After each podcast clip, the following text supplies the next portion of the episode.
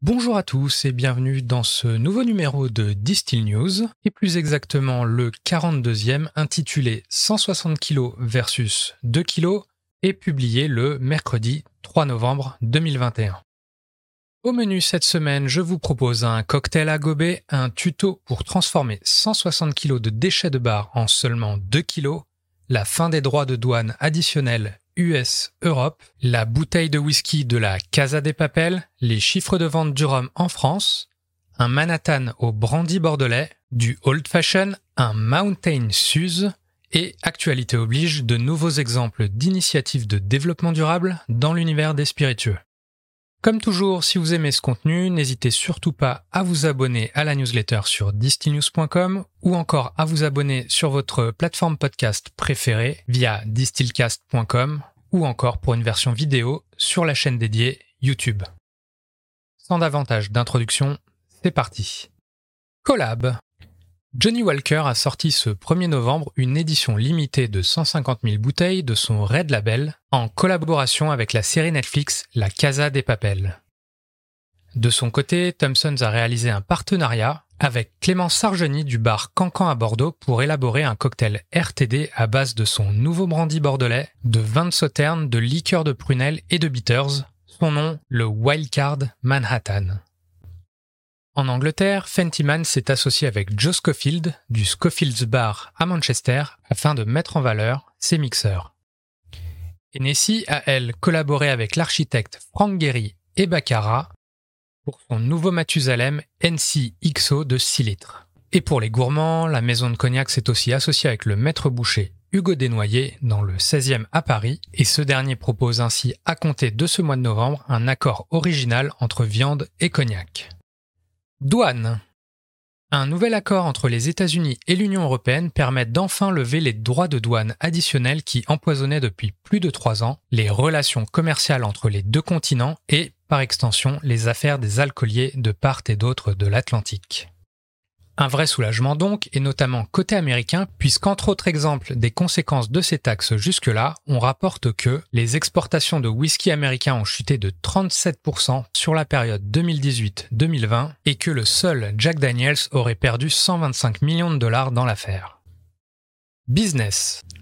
Quand Paris a annoncé que ses ventes au troisième trimestre ont augmenté de plus 12,8% par rapport à la même période de l'année dernière et ce notamment grâce aux performances estivales de ses apéritifs, Apérol en tête. Le groupe reste cependant prudent pour la suite en raison de la hausse des coûts des matières premières et de logistique qui s'accompagnera de hausses de prix plus importantes l'an prochain.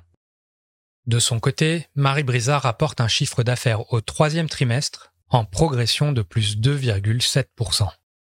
Data D'après un bilan des ventes de boissons alcoolisées en hyper et supermarchés en France au premier semestre 2021, les spiritueux comptent pour 25,3% de part de marché, derrière le vin avec 29,6%, mais toujours devant les bières avec 24,9% de part de marché, et ce malgré l'envol de ces dernières au cours de la décennie précédente. Côté Rome, plus spécifiquement, Rome Porter a publié un bilan économique de la catégorie en France en 2020. Ce sont 31,5 millions de litres qui se sont vendus, soit une progression de plus 6,5% au global, dont 19,5 millions de litres de rhum blanc, 5,2 millions de litres de spiced, 3,2 millions de litres de dark rum, 1,8 million de litres d'arrangé et enfin 1,7 million de litres de rhum vieux. Environnement. Glenn Goyne, dans les Highlands, a lancé une étude pour mieux comprendre l'impact du réchauffement climatique sur l'industrie du Scotch whisky. D'après le rapport obtenu, les épisodes de sécheresse estivale qui en résultent pourraient se multiplier et ainsi nuire au rendement dans la culture de l'orge, quitte à bloquer la production, mais aussi réduire l'efficacité des systèmes de refroidissement dans les distilleries traditionnelles. Et tout ça sans oublier comment ces évolutions pourraient également affecter la consistance, et le goût même des futurs whiskies. Ceci étant posé, voici quelques initiatives que j'ai pu relever dans l'actu de ces derniers jours. Bunahabhain, sur l'île d'Islay, ambitionne d'être la première distillerie de l'île à atteindre la neutralité carbone de son process de distillation. Pour cela, elle investit 6,5 millions de pounds dans un nouveau centre de production d'énergie renouvelable, lui permettant d'économiser chaque année quelques 3500 tonnes d'émissions de dioxyde de carbone. Cette nouvelle installation devrait être opérationnelle dès le printemps prochain. Ensuite, Moi Tennessee s'est fixé pour objectif de réduire de moitié ses émissions de gaz à effet de serre d'ici 2030. Côté Global Travel Retail, Brown Forman a annoncé entre autres l'abandon de plastique à usage unique dans son matériel promotionnel d'ici 2023. Et à terme, le groupe vise à ce que ses usines et sa chaîne d'approvisionnement mondiale n'émettent plus aucun gaz à effet de serre d'ici 2045. Quant au verrier Glencairn Crystal, il a annoncé avoir investi 2 millions de pounds dans son infrastructure en vue d'être autonome à 100% avec sa propre énergie solaire et de réduire de 60% son utilisation de gaz d'ici 5 ans. Si on fait le bilan sinon de ce qui a déjà été accompli au cours de ces dernières années, la Scotch Whisky Association a communiqué récemment que le secteur du Scotch a réduit ses émissions de gaz à effet de serre de 53% depuis 2008 et qu'en 2020, 39% de son énergie venait de sources renouvelables contre 3% en 2008 et 28% en 2018. Packaging réduit. Dans la continuité, mais côté bar cette fois-ci, si vous voulez réduire votre conso de verre, j'ai découvert une autre solution de refill. Il s'agit de celle proposée par les Britanniques de The Sustainable Spirit Company, dont les Eco Pouch de gin, rhum et vodka permettent de re-remplir 4 fois les bouteilles qu'on a déjà. Le principe est certes basique, mais parle d'autant mieux quand on se penche davantage sur les promesses associées. 95% de packaging économisé, des volumes plus compacts de 63% et un transport ainsi allégé de 45%. Et c'est surtout sans compter la grosse différence que ça fait au niveau des poubelles après utilisation, comme vous pouvez le voir avec ce visuel très parlant tiré de leur compte Instagram. Si intéressé, c'est dispo en France via Edon Distribution. Gin aromatisé. Si vous êtes du genre à développer un produit sur une base de data, le site e-commerce I Want One of Those s'est amusé à combiner des données Instagram et volume de recherche en ligne afin de déterminer ce qui titille le plus les consommateurs britanniques en termes de gin aromatisé. Pour ce que ça vaut, voici le top 3 des résultats ainsi obtenus. En 1, les pink jeans, en 2, les slow jeans et en 3, les jeans à la rhubarbe. Cocktail à gober. Le House Garden à Paris a sorti son nouveau menu cocktail.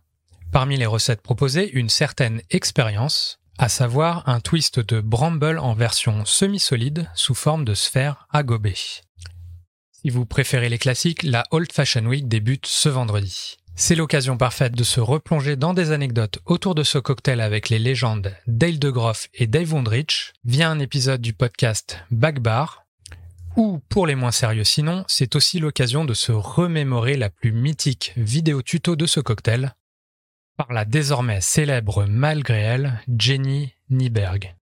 Et si vous êtes un iconoclaste en mode YOLO total, ça n'a rien à voir mais Sautertick de Amoria Margot à New York suggère de mélanger de la Suze avec du Mountain Dew et de conclure sur ce highball inattendu Holy shit, this is delicious.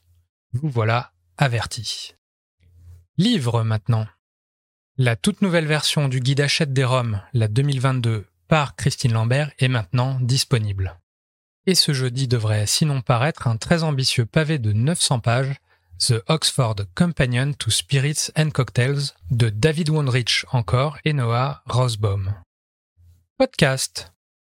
Comme pour faire écho aux différents sujets environnement évoqués jusque-là, le dernier épisode du Bottlefield Show s'intéresse aux pénuries de bouteilles, étiquettes, transports, etc. et aux conséquences qu'elles ont pour les marques de spiritueux. Mais aussi et surtout aux changements et solutions qu'elles rendent plus évidents encore, à l'instar des packaging vus plus haut. C'est à suivre en vidéo sur la chaîne YouTube dédiée ou sur votre plateforme de podcast préférée. Vous retrouverez les liens évidemment en description. Sinon, si vous souhaitez creuser encore davantage la thématique blockchain, crypto, NFT dans l'univers du bar, Paris Cocktail Talk y a à son tour consacré un épisode de son podcast. Avec Tim Ward, l'ambassadeur de Monkey Shoulder et Paul Aguilar du bar Imcock à Oslo, ils discutent des nouvelles opportunités marketing que ces technos peuvent permettre, ou encore comment Imcock avait financé son nouveau menu via des NFT de celui-ci. Petit récap à présent des salons à venir. Le Nantes Spirit Festival lance les festivités ce jeudi et jusqu'au dimanche 7 novembre. Le festival The Gin Addict à Lyon approche aussi à grands pas, les 26, 27 et 28 novembre, et aura droit aux honneurs d'une retransmission live sur la télévision locale 8 Mont-Blanc. Le salon Packaging of Premium and Luxury Drinks, PLD Paris, se tiendra pour sa part les 19 et 20 janvier 2022 au Paris Expo, porte de Versailles. Naturellement, l'accent devrait y être mis sur les questions de développement durable. Et enfin, avec un peu plus de patience, la prochaine édition du Spirit Selection by Concours mondial de Bruxelles se déroulera du 20 au 23 juin 2022 en Guadeloupe, à Pointe-à-Pitre. Comme toujours, vous pouvez retrouver tous ces événements et davantage dans mon agenda partagé sur distillnews.com. Et pour finir, comme chaque semaine maintenant, voici quelques-unes des dernières annonces que j'ai pu répertorier sur distilljobs.fr. Bulle de Ruche recrute un CDD commerce terrain pour un démarrage en janvier. PWP cherche un responsable de marché prestige, bar à cocktail pour Bacardi Martini. Et le Shake and Smash à Paris est en quête d'un ou une responsable de salle et de bar. Et voilà, c'est tout pour cette semaine. Merci encore de m'avoir écouté jusqu'au bout. Si ça n'est pas déjà fait, n'hésitez surtout pas à vous abonner à la newsletter, à la suivre sur votre plateforme podcast préférée, sur YouTube, et évidemment à la repartager. Sur ce, je vous dis à la semaine prochaine, portez-vous bien, ciao